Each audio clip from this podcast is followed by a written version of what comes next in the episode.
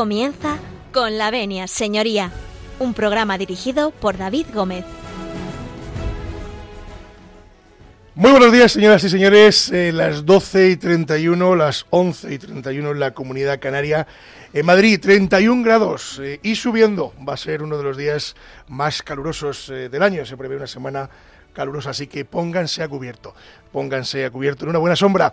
Bueno, les damos la bienvenida a esta Santa Casa, Radio María. Un lunes más comienza con la venia, señoría. Comenzamos eh, nuestra semana. Ya saben que eh, cada 15 días estamos con todos ustedes y nosotros pues hoy tenemos un programa eh, maravilloso que don José María Palmero ha preparado con mucho cariño y espero que ustedes disfruten. Al final del programa, como de costumbre, pues abriremos las líneas telefónicas para que ustedes puedan participar con nosotros en, en nuestra tertulia y hacerse partícipes del programa. Así que, bueno, decirles que pueden contactar con nosotros en el correo electrónico con la venia arroba radiomaria.es. Como diría Javier Esquina, si no tienen ustedes papel y boli, vayan a buscarlo. Y se lo repito, con la venia arroba radiomaria.es. También nos pueden hacer llegar las cartas a través de la dirección postal 3 perdón, a través de la dirección de, correo postal Paseo de Lanceros número 2 en Madrid. También pueden ponerse en contacto con nosotros, eh, ahora sí, en www.radiomaria.es. Así que con todo esto, si ustedes nos dan su permiso, nosotros comenzamos.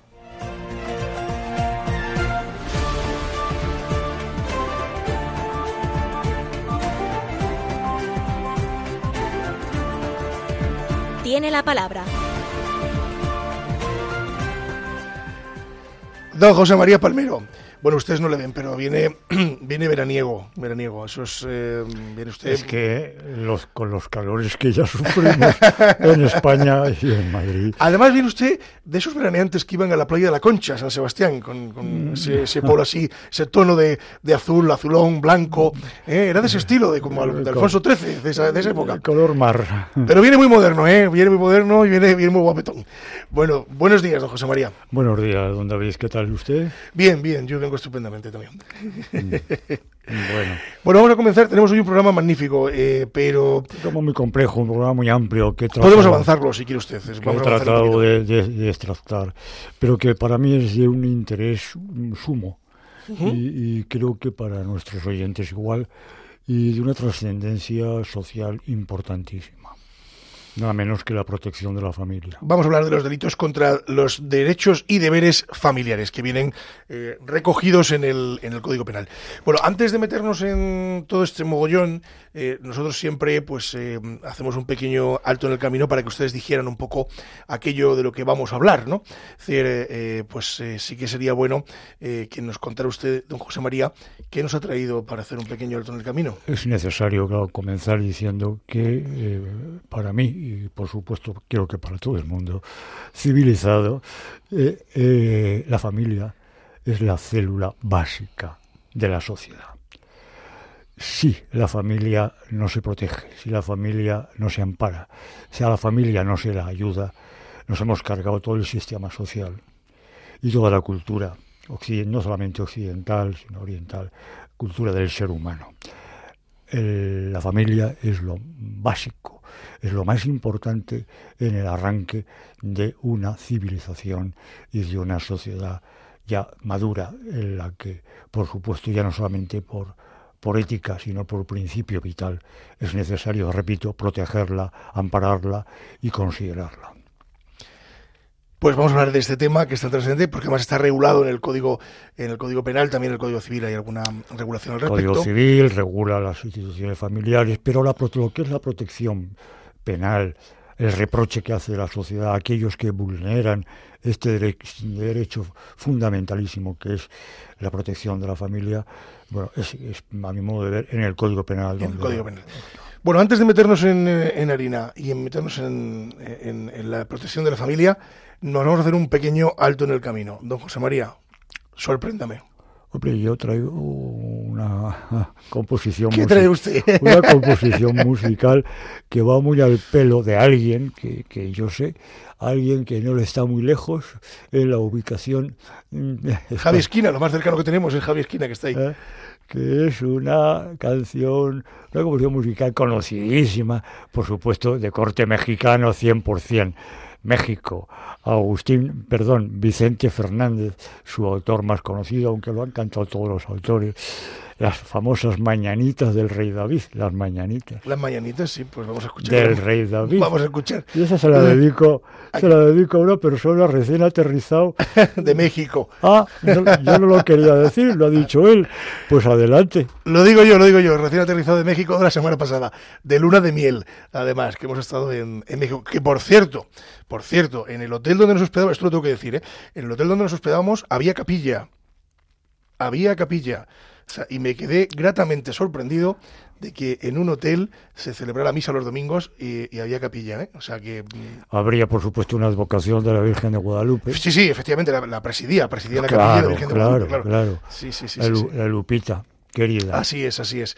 Pues nada, regresamos de, luna de miel y, hemos vuelto pues más enamorados de lo que fuimos, que mira que Dejamos México, pero, lo recordamos con estas mañanitas. Vamos a recordarlo con las mañanitas. al rey David, a David, el director del programa. Muchas gracias, José María.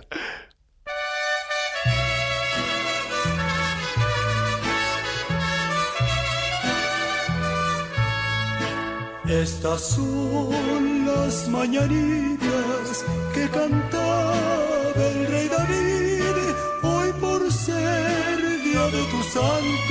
te las cantamos aquí. Despierta, mi bien, despierta, mira que ya amaneció.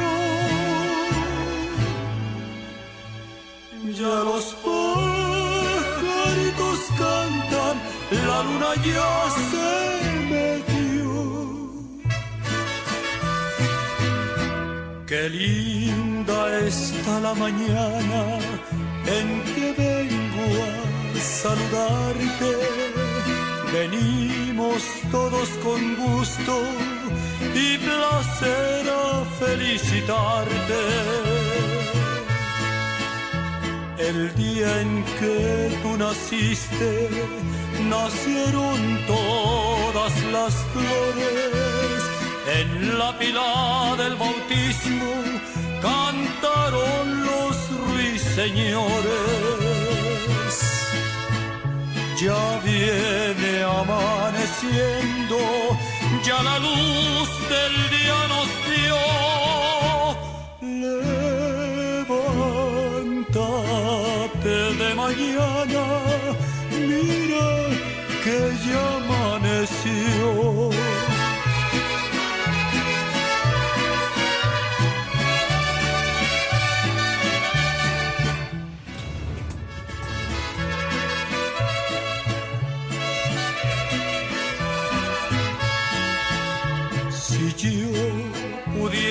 bajarte las estrellas. Están escuchando con la venia, señoría poder demostrarte lo mucho que yo te quiero. Con jazmines y flores este día quiero adornar. Hoy por ser día de tu santo venimos a cantar.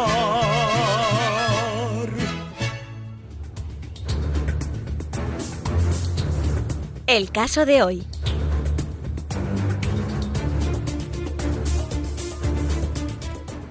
Pues el caso de hoy. El caso de hoy eh, lo veníamos anunciando en, los preámbulos de, nuestro programa, que no deja de ser otro que delitos contra eh, los derechos y deberes de la familia y que don José María se ha preparado con mucho cariño y que le vamos a escuchar atentamente porque tenemos eh, un amplio abanico de derechos, deberes, de protección, eh, en fin, y de cuestiones que están relacionadas dentro del mundo del derecho penal eh, con, la, con la familia. Don José María, ¿por dónde empezamos? Hay todo un título dedicado, el decimosegundo del Código Penal, dedicado a la protección de la familia, de las relaciones familiares. Vamos a pasar hoy, no, por si no, no tenemos tiempo, de los matrimonios ilegales, de la suposición de parto y de la alteración de la paternidad, estado o condición del menor. Vamos a centrarnos ya más en los delitos contra los derechos y deberes familiares, el quebrantamiento de los deberes de custodia e inducción de menores al abandono y por supuesto entramos de lleno a lo que mm, para mí es la sección tercera, que es la más importante del título, que es el abandono de familia de menores o personas con discapacidad necesitadas de especial protección. Antes tengo que decir que mm, el abandono de familia estaba regulado ya eh, desde que yo empecé la carrera ya estaba regulado como un delito perseguible a instancia de parte como la violación, estupro, rastro, abusos deshonestos, amancebamiento, eh, calumnia, injuria y abandono de familia. Y también estaba regulada la incapacidad de las personas que les llamaban incapaces. Pero a partir de 2015 y más concretamente en 2021 hubo una reforma. Las reformas importantísimas y empezaban, pues como tantas veces, por el cambio de terminología, con el eufemismo. Vamos a cambiar el nombre. Oh, me parece bien que se modifique y se adapte a la situación real, social, pero eh, cuando a todo, si seguimos llamando a los secretarios judiciales, por ejemplo, viene el legislador y nos dice que son letrados de la Administración de Justicia. Qué mal suena, qué mal suena. Cuando, cuando, todo el mundo conoce, es el mundo conocido, eh, se habla de incapaces eh, y la declaración de incapacidad, ahora ya no son incapaces, ahora ya hay que denominarlos mm, personas con discapacidad necesitadas de especial protección. Será como que parece ser que el legislador entiende que las personas, antes de, ser mm, con discapacidad, no eran personas, los incapaces no eran personas. Bien, dicho esto, que es una mera anécdota, bien. Mm, el abandono de familia. ¿Qué es el abandono de familia? Pues el abandono de familia, fundamentalmente, el verbo nuclear es dejar de cumplir aquellas obligaciones que en el Código Civil existían los deberes, los deberes legales de asistencia inherentes a la patria potestad, tutela, guarda o acogimiento familiar o prestar asistencia necesaria legalmente establecida para el sustento, es decir, descendientes, ascendientes, cónyuges, necesitados. Y ahí castiga el código con una pena, a mi entender, un poco baja, de seis meses, de tres a seis meses, o multa de 6 a 12 meses. Bien, decir que el bien jurídico protegido que analizamos es la familia. Y los deberes de aquellas personas que tienen esas obligaciones, no solamente ya legales, sino éticas, morales, de alimentos, pero no solamente alimentos. Cuando decimos alimentos, es un término genérico que comprende el sustento, por supuesto, la habitación, darles un, lugar para vivir, un vestido, una educación, sobre todo cuando son menores, y por supuesto la asistencia sanitaria tanto de menores como ascendientes, descendientes, que efectivamente se encuentren en este estado necesario para mantener, sostener, como decía al principio, la familia como célula básica social. Claro, y eso viene recogido en ese título que usted nos nombraba al inicio. Entonces, bueno, podemos iniciar por sus primeros artículos. Es decir, ¿qué es lo que ocurre eh, dentro de ese título para darle protección a los derechos y, deberes, sobre todo los delitos, esos delitos contra, eh, digamos, los derechos y deberes familiares? Porque el abandono de familia esto puede sonar, muy antiguo, ¿no? Hablando de familia, antiguamente se llamaba Me voy a por tabaco. Y no vuelvo. y eso era, era un, abandono de familia. Y su marido dice, pues se fue a por tabaco. Claro. A ver, en la actualidad se usa... que el concepto más básico. Más básicos. En la actualidad se usa poco. Más elemental. Salvo que sea un caso palmario eh, y que efectivamente vaya por la vía penal. Pero sí que es cierto que en vía civil, pues hombre, es decir, es distinto, ¿no? Y en la actualidad es más complicado, pero bueno, sigue ocurriendo, ¿eh? Ojo, no, le, estoy quitando hierro al tema, pero, pero sigue ocurriendo, es decir, esto es una realidad. Es una realidad, pero como la evolución social eh, y el Estado de Derecho, lógicamente, pues ya contempla no solamente el me voy a por tabaco, hasta luego. Eh, ahora ya es me voy con mis amigas, o sea, ah, ya también contempla el caso que puede darse de la mujer y el hombre, el hombre para respecto a la mujer, la mujer. Sí, el abandono puede ser eh, en ambos sentidos, es decir, está claro. Es, bidireccional. ¿eh? tanto a la mujer, le obliga tanto al hombre como a la mujer, claro. La mujer actualmente pues se puede ir a por tabaco, claro. Yo llevé un caso, no, sé si se fue por tabaco o no, pero que desapareció del mapa y no la encontramos nunca.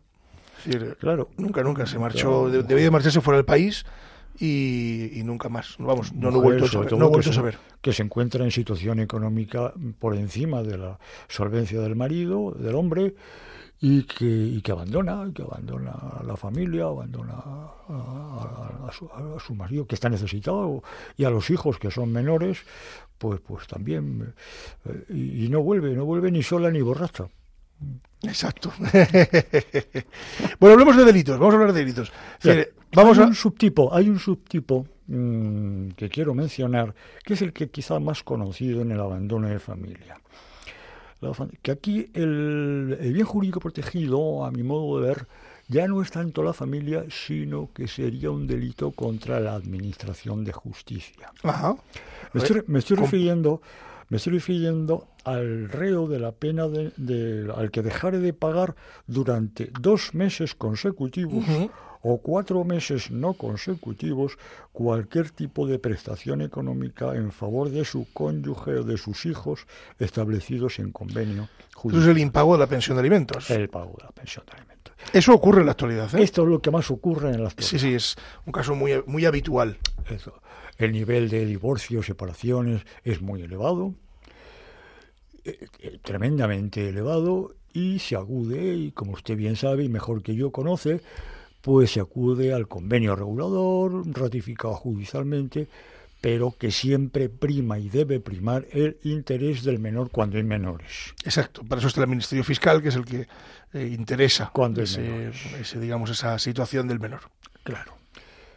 Bien, en este caso, repito, que a su juicio que se está protegiendo más a la familia o al ser un tema e-, económico, cuasi totalmente económico, eh, eh, y de desobediencia a lo que ha acordado un juez, ¿Es un delito contra la Administración de Justicia? Yo entiendo más que es un delito contra la Administración de Justicia porque no deja de ser una desobediencia a una orden judicial, a una sentencia firme o a un auto, depende de lo que haya sido. Una resolución. Una resolución judicial, que no se está cumpliendo. Entonces, como no se está cumpliendo, pues eh, hay que hacerla valer y hacerla cumplir. Eh, entonces, eh, bueno, para eso está este, digamos, eh, este delito de impago de la pensión de alimentos, que, que es muy común, ¿eh? o sea, desgraciadamente es muy común, sí, y, que puede terminar con un padre o con una madre en prisión. ¿eh? Se está produciendo, lógicamente, en nuestra sociedad actual ese elevado número, de, de, elevadísimo número de separaciones, divorcios, nulidades matrimoniales, con, y el problema está, el problema, cuando son mayorcitos, eh, hijos ya mayores, emancipados, hijos mayores de 18 años con su modus vivendi independiente de los padres, pero lo, flagrante, lo, patético, lo que más me ocupa y me preocupa a mí como jurista y como hombre y como ser humano es los niños los críos, los menores. Se quedan en la batalla, ¿eh? se quedan en medio. Desde el punto, ya no solamente del punto de vista de falta de pensión de alimentos, ¿eh? cuando digo alimentos me estoy refiriendo a, educación, asistencia sanitaria, vestido, etcétera, etcétera, sino el elemento quizá más, menos, mm, no tan material, es el desamparo psicológico que se produce o el choque psicológico que se produce brutalmente en menores de edad. Eh, sobre todo cuando son menores en esa franja de menor, no, tan, no bebé, eh, menor que ya comprende, que ya empieza a entender o, a no entender qué está pasando, y el adolescente. ¿Qué pasa en esas situaciones? Eh, yo creo que, es tan importante o más que la falta que regula el Código Penal de la falta de yo opino exactamente lo mismo es, tan importante o más que, que, esa falta porque al final Mm, no deja de, en, este tipo de conflictos familiares, no deja de, de, estar en medio, mm, casi siempre o siempre, eh, pues eh, un menor, ¿no? Y para eso está la figura del Ministerio Fiscal en los procedimientos de familia, ¿no? Es decir, que, bueno, dentro de la carga de trabajo terrible que tienen, aquí hemos tenido algún fiscal en esta casa, eh, dentro de esa carga de trabajo procuran, de alguna forma, salvaguardar esos intereses, ¿no? Pero hay veces que les sobrepasa, ¿no? Yo y voy a un caso concreto, yo estoy llevando ahora un asunto que el fiscal Claro. está sobrepasado con, con el asunto que le hemos llevado encima de la mesa. Es un tema muy complicado, es un tema donde hay muchas implicaciones eh, de un lado y de otro, y donde hay en medio un menor, que es el que está llevándose todas las tortas, si me permiten la expresión, es decir, eh, de un lado y de otro. Entonces, bueno, pues el fiscal está un poco desbordado. Dicho por él, ¿eh? Sobre todo cuando, cuando falta esa, esa, esa convivencia pacífica entre los progenitores. Es cuando más patético, porque mire usted, un psicólogo, un psiquiatra, psicólogo infantil, mm, hombre, algo, algo palía, pero desde luego no es la ayuda suficiente y necesaria. Eh, que el legislador lo que deberíamos de reconsiderarlo y obligar, obligar a los padres a tener unas horas uno y otro, otra y uno, de dedicación educacional a los y convivencia con los hijos, no solamente el derecho a la visita y custodia, sino la obligación, ya no, de, como regula el código, de prestarles alimentos, de darles de comer, vestirles, sino darles atención psicológica, darles orientación. Difícil, ¿verdad? Complicado. Es muy Pero- complicado, es muy complicado porque además el, el sistema no da, no da abasto. No, no, no hay estructura eh, dentro del, del sistema judicial para, a- para liar todas estas cuestiones ¿no? y afrontarlas, no, no, no hay. Don José María, ¿le parece que hagamos un pequeño alto en el camino? A la vuelta vamos a abrir eh, las líneas telefónicas para que eh, puedan nuestros oyentes eh, hablar con nosotros. Yo les puedo ir dando el número, se lo puedo ir dando para que lo apunten, luego se lo voy a volver a repetir, el 91005 9419 91005 9419. Luego no se preocupen porque a la vuelta vamos a, a volver a, a dar el, el número en, en directo. Y ahora la música la he puesto yo. Vamos a ver qué nos He puesto yo la música. Y es que además he puesto una música porque Javi Esquina, que sí que estuvo en mi boda, la escuchó entera. eh, de, de- bueno, no- en este caso no la canta el, el coro que, cantó en mi boda, que es Amicus Meus, que desde aquí les mando un abrazo gigante a todos ellos, que son magníficos, es un coro de Ávila y que lo hicieron extraordinariamente bien. Y, Javier López, que fue el organista, que también lo hizo extraordinariamente bien. Bueno, eh, no me enrollo mucho porque eh, quiero presentarles la canción que es la canción es el Ave María de eh, Caccini, es decir, que es un Ave María precioso, que nos cantaron a nosotros cuando nos bajábamos del altar y íbamos en dirección a, la, sacristía a firmar y que yo pues no pude escuchar, pero seguramente Javi Esquina, que estaba allí, sí lo escuchó, eh, porque estaba eh, sentado eh, viendo la misa, escuchando la misa. Así que, si me lo permiten, se lo dedicamos a mi mujer, eh, a María, que no lo, no lo vio ni lo escuchó, eh, porque íbamos en otros, íbamos a otros lares. eh, y, Además, y en no- esos momentos y circunstancias se está en una especie de nube. Estamos en una nube que no nos entramos Yo- mucho yo de te- todo. Y no te enteras de casi nada. Yo de repente veo que allí está Javi Esquina y le miro y digo, no me lo puedo creer. Y fue una sorpresa espectacular verle por allí. Y, y bueno, pues repito, se lo, se lo dedicamos a María, a mi mujer, que tampoco lo escuchó. No vamos a escuchar a, a Meus, pero sí vamos a escuchar a Radio Televisión Española y a su orquesta y coro. Y a la vuelta, a la vuelta vamos a continuar hablando de los delitos contra los deberes y derechos de la familia en ese código penal. Y a la vuelta abriremos las líneas telefónicas para que participen ustedes con nosotros. No se marchen.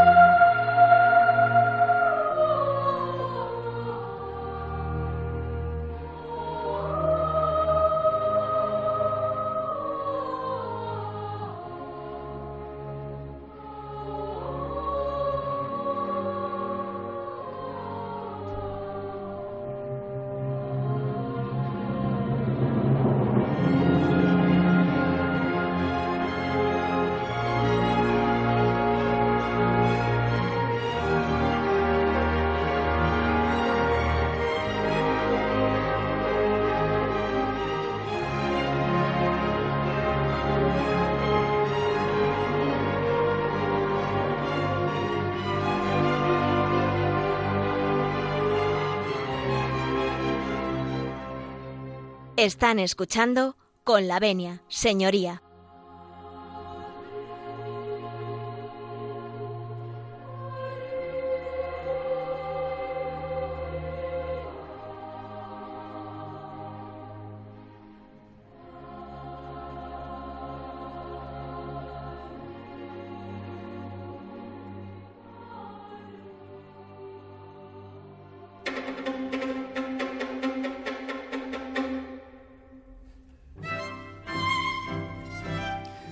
Y Boquerini nos anuncia que abrimos las líneas telefónicas en el 91 005 94 19, se lo repito, 91 005 94 19. Anímense a participar con nosotros.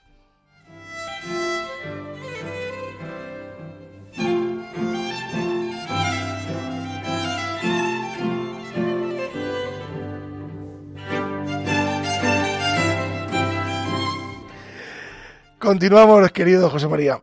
Nos habíamos quedado en el, en el impago este de la pensión de alimentos que tantos quebraderos de cabeza nos da a los abogados y, y que A los y- abogados y que tan- prácticos, a los prácticos abogados sí. de tribunales. Eh, sí. tribunales que son como usted y como yo y a los eh, a los padres y madres de familia pues que les trae de cabeza claro porque ese di- dinero digamos que eh, pues pues es para lo que es no que es para la guarda y custodia del niño no Quiero hacer una pequeña observación. Eh, estos delitos normalmente, normalmente, mm, vamos, eh, siempre, siempre son delitos, porque lo dice el Código Penal, son delitos perseguibles eh, a instancia de parte. Es decir, previa denuncia o de la persona agraviada o su representante legal. ¿Qué quiere decir esto? Que solamente, que en principio el Ministerio Fiscal no puede intervenir. Tiene que ser la persona agraviada o su representante. Pero sí puede intervenir y debe intervenir por su estatuto orgánico del Ministerio Fiscal, eh, como garante de la legalidad, que dice su artículo tercero, cuando hay menores. Cuando hay menores. Porque en toda esta eh, de protección de la familia, siempre, siempre, siempre hay una protección especial y superior y suprema del menor que es el menor. Correcto. Correcto. Dicho esto, hay una figura también, también de delito conexo. Pues son delitos con, que, que van... que pueden coincidir vamos que Claro, pueden- que pueden tienen- darse uno con otro a la vez. Por ejemplo, el delito este que, que analizamos de protección de abandono, de protección a la familia o personas con discapacidad, está íntimamente, está muy relacionado con una figura, otro subtipo, que es el con el delito de trata de personas, que antiguamente se llamaba trata de blancas. Ahí sí que había una, un concepto bastante, bastante feo, ¿eh? trata de personas. Y esa trata de personas que puede ser tanto de mujeres como de hombres como de niños, el mm, legislador penal español, con mucho acierto, ha incluido en el artículo 232 del Código Penal algo que también se mm, venía produciendo con mucha frecuencia y que afortunadamente, o al menos yo no lo conozco a pie de calle, que es la, la mendicidad, la explotación del menor para la mendicidad. eso desgraciadamente ocurre.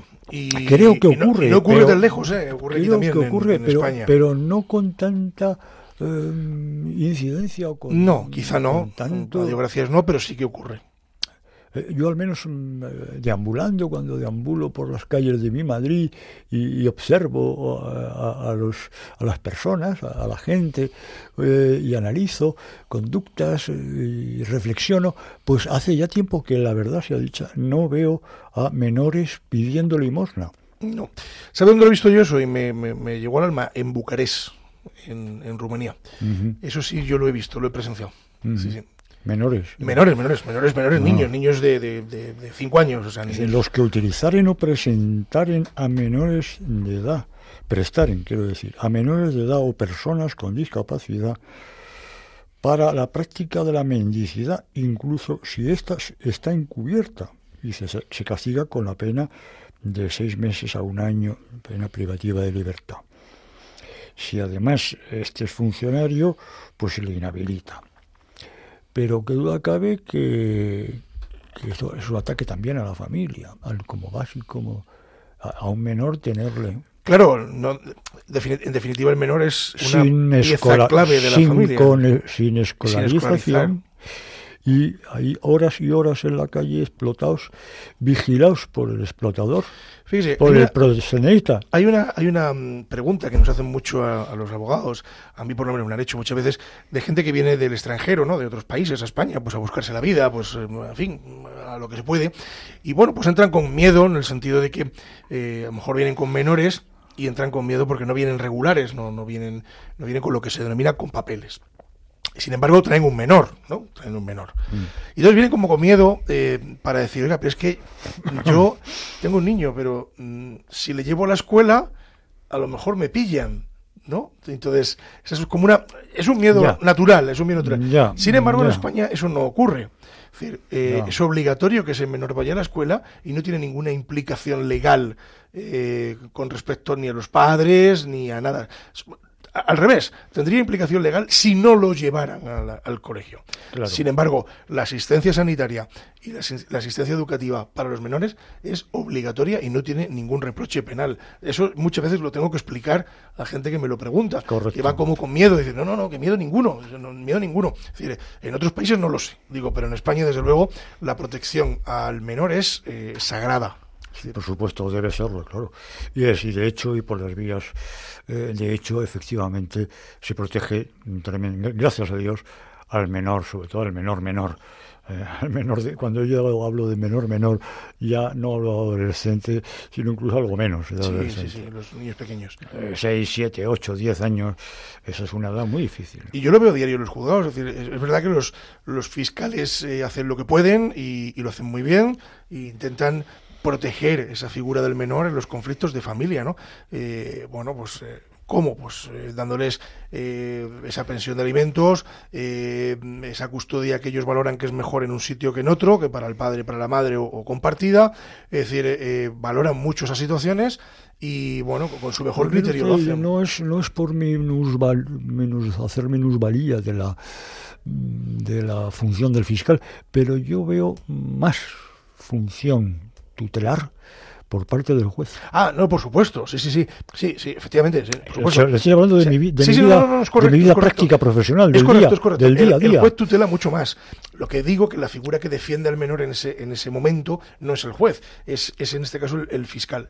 Lo que pasa que el juez, vamos a decirlo de alguna forma, tiene como eh, está muy por encima, por decirlo de alguna forma, o por encima del Ministerio Fiscal y puede tomar ciertas decisiones eh, que en definitiva es quien tiene que tomarlas. Exacto, que- que afecten al menor. Entonces, yo sí que he visto en los juzgados, sí que he visto a jueces que, que a, a mayores de lo que el Ministerio Fiscal diga, o pregunte, o haga, el juez también in- instruye, también, también eh, entra en juego para proteger al menor. Es que es su obligación sí, sí, y, la, y la cumplen. En los casos que yo he intervenido, la cumplen sobradamente, con Sí, la nota, ¿eh? Con nota. Además está muy- Esas exploraciones, esas menor. exploraciones del, muy acostumbrados entonces del menor. en- no en todas las ciudades ocurre, pero ciudades grandes como Madrid, Barcelona, Sevilla, Bilbao, eh, Valencia, eh, existen juzgados especializados en derecho de familia, Sí. que son los famosos juzgados de familia, ¿no? Que conocemos, ¿no? Eh, y esos juzgados están absolutamente especializados en situaciones de conflicto familiar. Eh, bueno, pues eh, fruto de, de, las, eh, de los conflictos surgieron esos juzgados de familia, que aquí en Madrid tenemos unos pocos, y, y bueno, que están muy, muy, muy, muy especializados en estas Muy situaciones. especializado, porque claro, requiere una gran especialización. La requiere, la requiere. En cuanto entre un menor, la requiere. Y requiere em, olvidarse un poco de la justicia de los mayores Exacto, eso es. ¿eh? Eso es, eso y es. aplicar la mm, justicia real cuando hay Sí, un menor. Cuando hay menor, sí. Cuando hay un menor. Y lo hacen bien. Hombre, hay veces que desgraciadamente se equivocan, pues como todo el mundo. ¿no? Cometemos Pero, errores, eh, pero lo hacen muy bien. En, el, en España estamos en el país de la Unión Europea que menos fallos judiciales existen, es decir, de menos, Sí. que, que- al menos que lamentar, ¿no? Vete a Estados Sí, Unidos, sí. donde el nivel de fallos judiciales es horrible, ¿no? Sí, sí, sí, Eh, sí, sí. Y parece Y que son más modernos que nosotros. Y los juzgados de menores, eh, que sirva como ejemplo, como ejemplo el de, el de mi antiguo amigo Emilio Calatayud en Granada, donde hace una justicia eh, algunos le reprochan de salomónica. Para, Bueno, mí, para mí es práctica. Le ha funcionado, ¿eh? Porque la justicia tiene que ser práctica, mire usted. Al juez Calatayud le ha funcionado. La justicia no solamente tiene que ser rápida, tiene que ser práctica. Yo recuerdo esa, esa anécdota que él cuenta, que a un chico que le pilla robando en no sé qué sitio, bueno, no le pilla él, lógicamente le pillará la policía, pero le llevan al chico allí delante de él y entonces eh, él le pregunta que- que quería ser de mayor, ¿no? Y entonces, o algo así, ¿no? Y viene a decir que quería ser peluquero. Bueno, pues muy bien, pues entonces la condena es que tú te matriculas en la academia de peluquería de no sé dónde Ah, y el examen final claro. es cortarme el pelo a mí, Claro. al juez. Y así fue. Y así fue. Sí, sí, sí, Y sí, bueno, yo. Sí, lo cuenta él, lo cuenta el juez. Eh, el juez. Y, y así fue. Entonces, oye, eh, puede parecer una justicia salomónica, pero en materia, no, en materia de menores, No, no. Creo que le dio resultado, ¿no? Y creo No, que enderezó a aquí- muchos de- chavales. Desde aquí le mando, desde aquí, desde aquí le aprovecho los micrófonos, no sé si nos oirá. Eh, es un hombre muy ocupado, pero pero desde aquí le mando mi cordial saludo y afecto Sí, y apoyo sí, sí, y apoyo en su trabajo eh, porque realmente lo hace muy bien. No, y hay que ponerse en sus zapatos, ¿eh? Hay que ponerse en los zapatos del juez que juzga este tipo de cosas y que tiene que dar soluciones. Al final hay que, es Claro, quien decide. Claro. 91 005 94 19. Se lo repito, 91 005 94 19. Anímense, que estamos don José María y yo aquí un poco solos, eh, que hace mucho calor y aquí en el estudio se está bien, pero en la calle no. Entonces métanse con nosotros en el estudio que se está fresquito. Don José María, que hablamos de la justicia salomónica o no, o, o de que. Me ha gustado la frase que ha dicho usted, que, que es eh, adaptar la justicia, el derecho o justicia de los mayores a los menores, ¿no? Es decir, porque no, no es lo mismo. Eh, está- ente- usted y yo entendemos que no es lo mismo. No es lo mismo. Y yo, no, fíjese usted, yo me atrevo a decir que no es adaptación del de la justicia del mayor, sino la creación La creación de esa. de una justicia para el menor, con el menor y por el menor. Sí, y que además sea eh, una justicia que, que, que también castigue, porque a los menores se les puede castigar, es decir, en, en caso de que hagan delitos, ¿eh? No más, digo, que castigue, más que castigue, que re- eh, que el reproche penal sea por la vida, por la vía del ejemplo, por la vía mm, de la medida cautelar, Sí, un de la medida ejemplarizante, ¿no? Ejemplarizante, claro.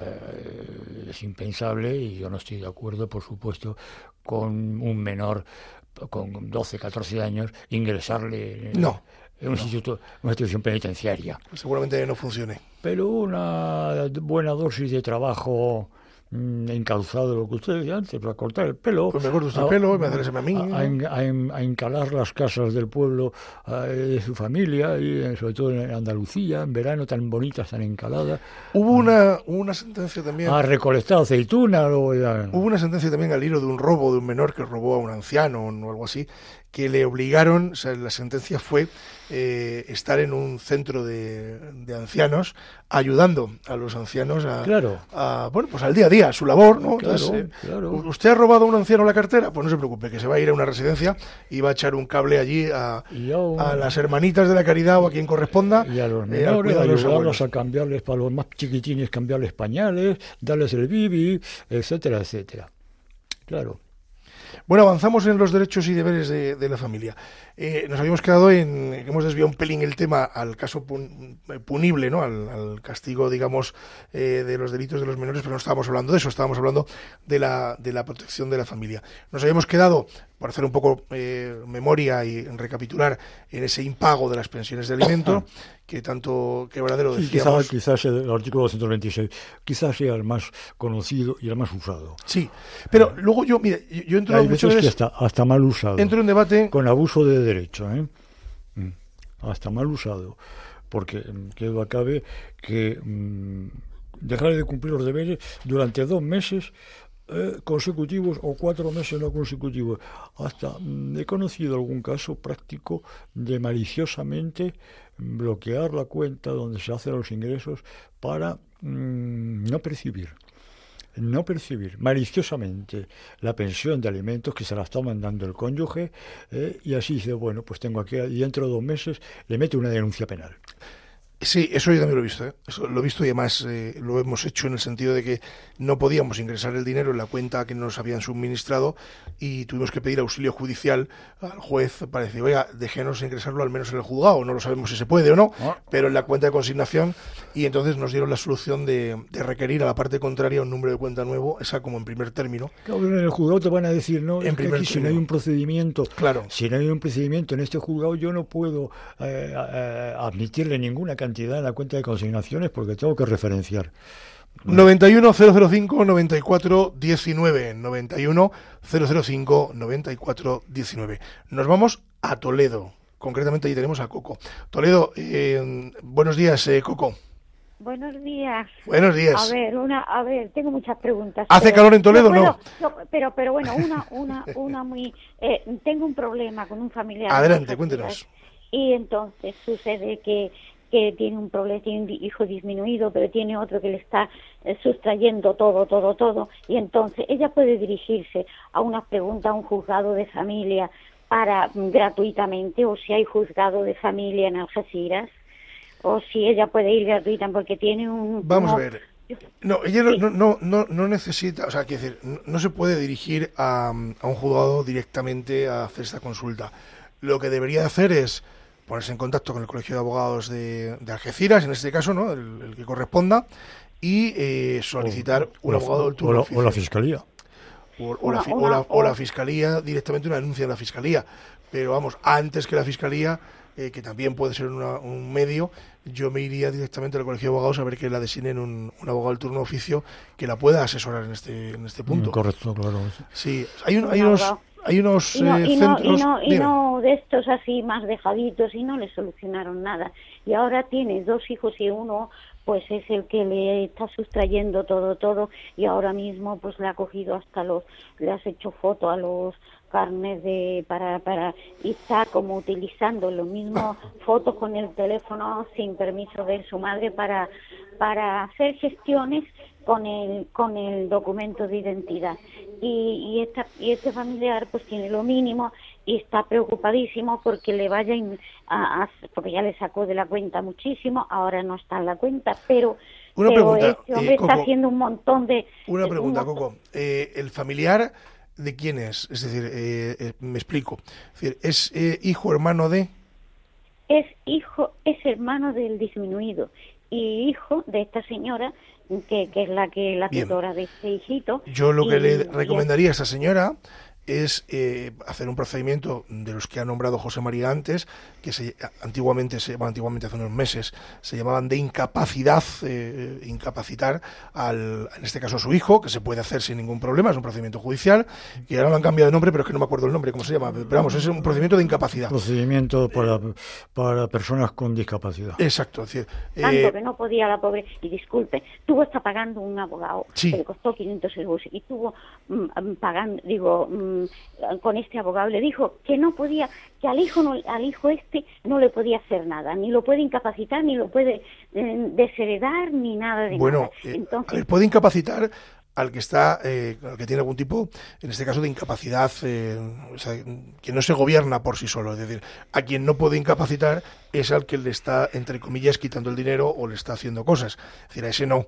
A ese no puede, pero sí puede, eh, debe, eh, digamos, incapacitar a- al, al menor que, o sea, al que no se gobierna, al incapaz que no se gobierna por sí solo. Claro, claro, porque las acciones son distintas.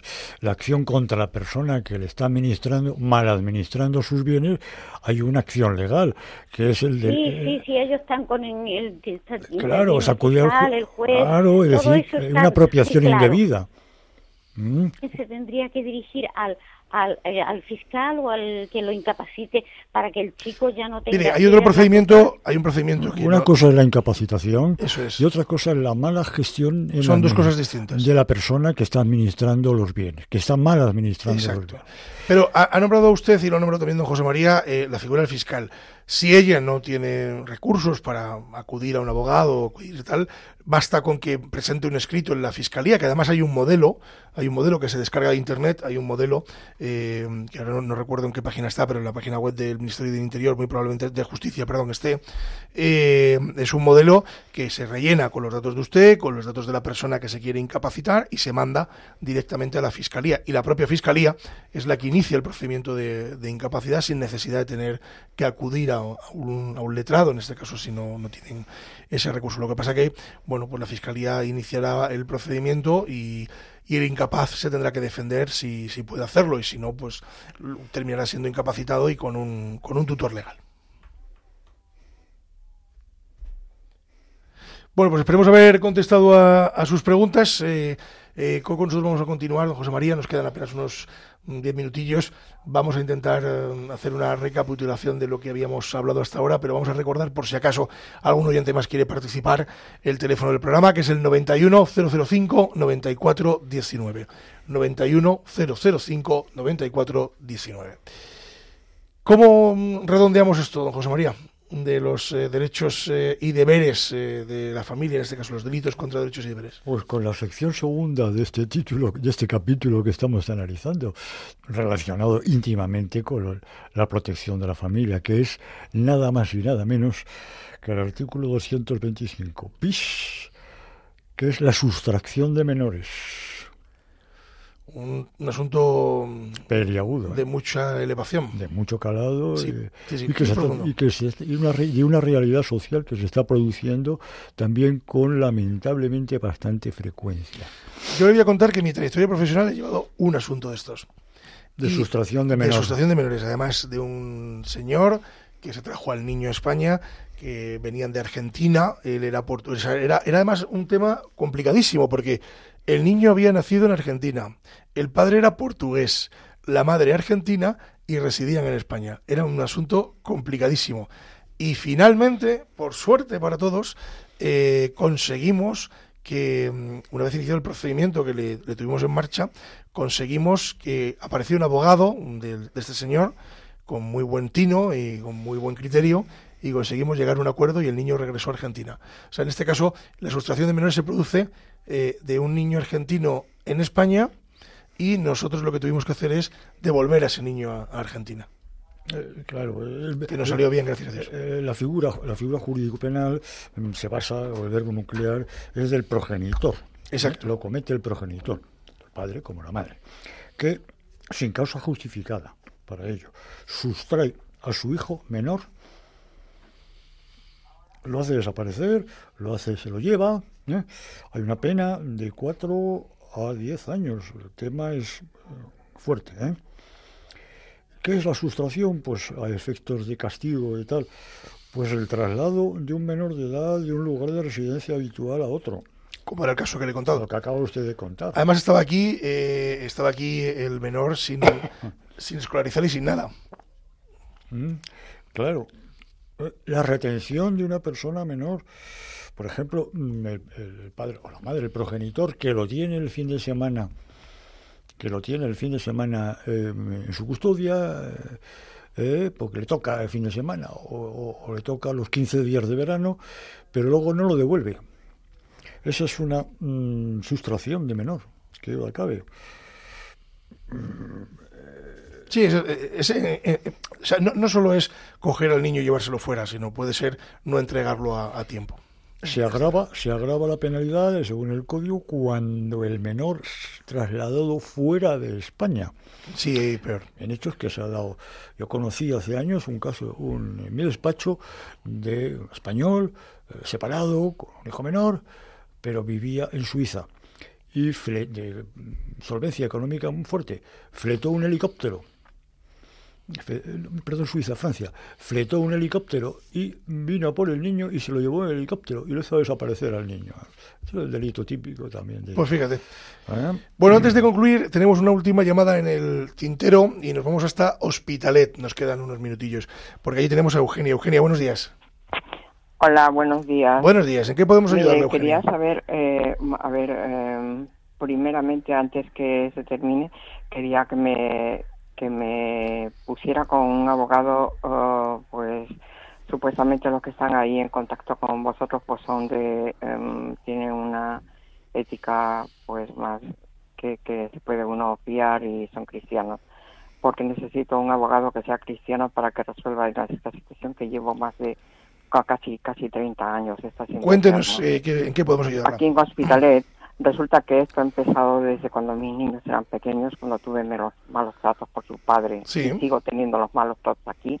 Y aquí este hombre se ha hecho pues como, como más fuerte, porque esta zona es la que él controla. Y ahora mismo estoy como enclaustrada, que no puedo salir. Y ahora en todos estos, en todas estas historias, en todas estas cosas, los únicos perjudicamos hemos sido mis hijos y yo entre ellos pues mis hijos varones y el más vulnerable pues han cogido al, al- más vulnerable al, al más fuerte pues le han hecho mil y una cosas hasta que pues entre entre la, la de mis hijas que ha sido también víctima y que es víctima al no poder con el padre pues se ha unido con él. Entonces eh, ha incapacitado a mi hijo. Pero incapacitado quiero decir cuando mi hijo no tiene ninguna discapacidad como para incapacitarlo porque él puede trabajar, tiene libertad para, o sea, le han quitado su libertad, le han quitado su documento, le han quitado, le han por obtener una paga y le han quitado la paga y la paga la gestionan ellos y no sé con qué derecho supuestamente tiene ha, ha obtenido mi hija la tutela, con qué autoridad, con qué autoridad por encima mío sin tenerme a mí, o sea, en cuenta para nada. Habrá, habrá habido, Eugenia, un procedimiento judicial, entiendo. Porque eso no es tan Sí, fácil. está, está, está abierto procedimientos, pero ¿sabe qué pasa? Que es un poquito, estoy dentro de un círculo vicioso, viciado más bien, viciado, porque las personas que han cometido por H por B han cometido negligencias, y eso estoy hablando de, de, de tanto de la justicia, de los juzgados, tanto de la policía. Entonces, pues nada, entre unos y otros, incluso médicos, que, que ahora que está de moda, pues los médicos estos que son, eh, pues estos que, eh, que, que, que no son, o sea, que son de, de otra orientación sexual, pues han puesto en manos de estas personas a mi hijo. Entiendo, de verdad que es que es increíble lo que le- lo que lo que lo que está llegando a pasar a mi hijo Sí. para que lo ceden, lo tengan sedado, Pues ya lo, sentimos. tengan así. Eugenia, nos estamos quedando sin tiempo. Eh, ¿qué, qué, eh, eh, realmente la pregunta necesito concreta... justicia para mi hijo, necesito su libertad. Su libertad, pero su libertad absoluta, que él la pueda disfrutar. Lo que no puede ser es que su, ni su padre esté utilizando a mi hijo, le esté dando medicación forzadamente para darle un poco de dinero, eh, por, de su dinero, de su paga. Que Pues, Eugenia, nosotros desde aquí lo único que podemos hacer es- Su hermana tampoco. Lo único que podemos hacer desde aquí, Eugenia, es, eh, en fin, em, darle mucho ánimo y decirle que, que, bueno, que, que tendría que iniciar algún tipo de procedimiento judicial eh, para reclamar, eh, digamos, eh, la, que la incapacidad que se dio en su momento se pueda revertir, porque son procedimientos que se pueden revertir. Entonces, eh, bueno, pues si se cumplen los requisitos, al menos intentarlo. Si usted considera que eso es así, pues eh, podría iniciar ese, ese procedimiento de reversión de la, de la incapacidad. Don José María, nos tenemos que ir. Ya, Ya, nos vamos. Pues nada. ¿Cómo lo ve? Pues a pasar otra vez calor a la calle. A la calle. nos echan a la calle. Ya seguir trabajando. Bueno, pues eh, nos tenemos que marchar sintiéndolo mucho porque ya nos viene metiendo prisa eh, revista diocesana y después los informativos eh, y toda la programación de, de esta Santa Casa. Nosotros nos marchamos, eh, no sin antes decirles que gracias por estar un lunes más, que hace mucho calor, como bien apunta don José María, y, y que bueno, pues que, que espero que estén ustedes a cubierto o al menos en remojo, si es posible, en alguna piscina o playa eh, que tenga, en fin, que, que sea fresquita, no que esté... El calor es el de, de siempre, el de Es que toda yo soy la vida. a mí el calor no me gusta. Mire usted, mire usted, don David, el calor es el de toda la vida en julio, Es que- el mes de julio en Madrid. Está claro. Eh, que conozco Madrid hace ya muchos, Muchos años. Y siempre hace... Lo que pasa es que nos volvemos más, más frágiles, más débiles. Mire, los de Pedro Bernardo, que estamos en la Sierra de Gredos, Más tonti- nos gusta más mucho el frío. Eh, eh, eh, o al menos a mí. Nos vamos, don José María, muchas gracias por estar. Bueno, a todos bueno, ustedes, bueno, nos vemos dentro de 15 Gracias. días. Les dejo el correo electrónico con la venia arroba radiomaria.es. Se lo repito, con la venia arroba radiomaria.es. Nos escriben y nosotros encantados de, de atenderles y de, de- de estar con todos ustedes. Dentro de 15 días nos volvemos a ver. Gracias, Javi Esquina, a los mandos de la realización. Y se quedan ustedes en la mejor compañía, que es esta casa, en los mejores informativos, que es esta casa. Y nosotros nos volvemos a ver, como les digo, en lunes dentro de 15 días. Y ya saben que la justicia, si es justa, es doblemente justicia. Muy buenos días.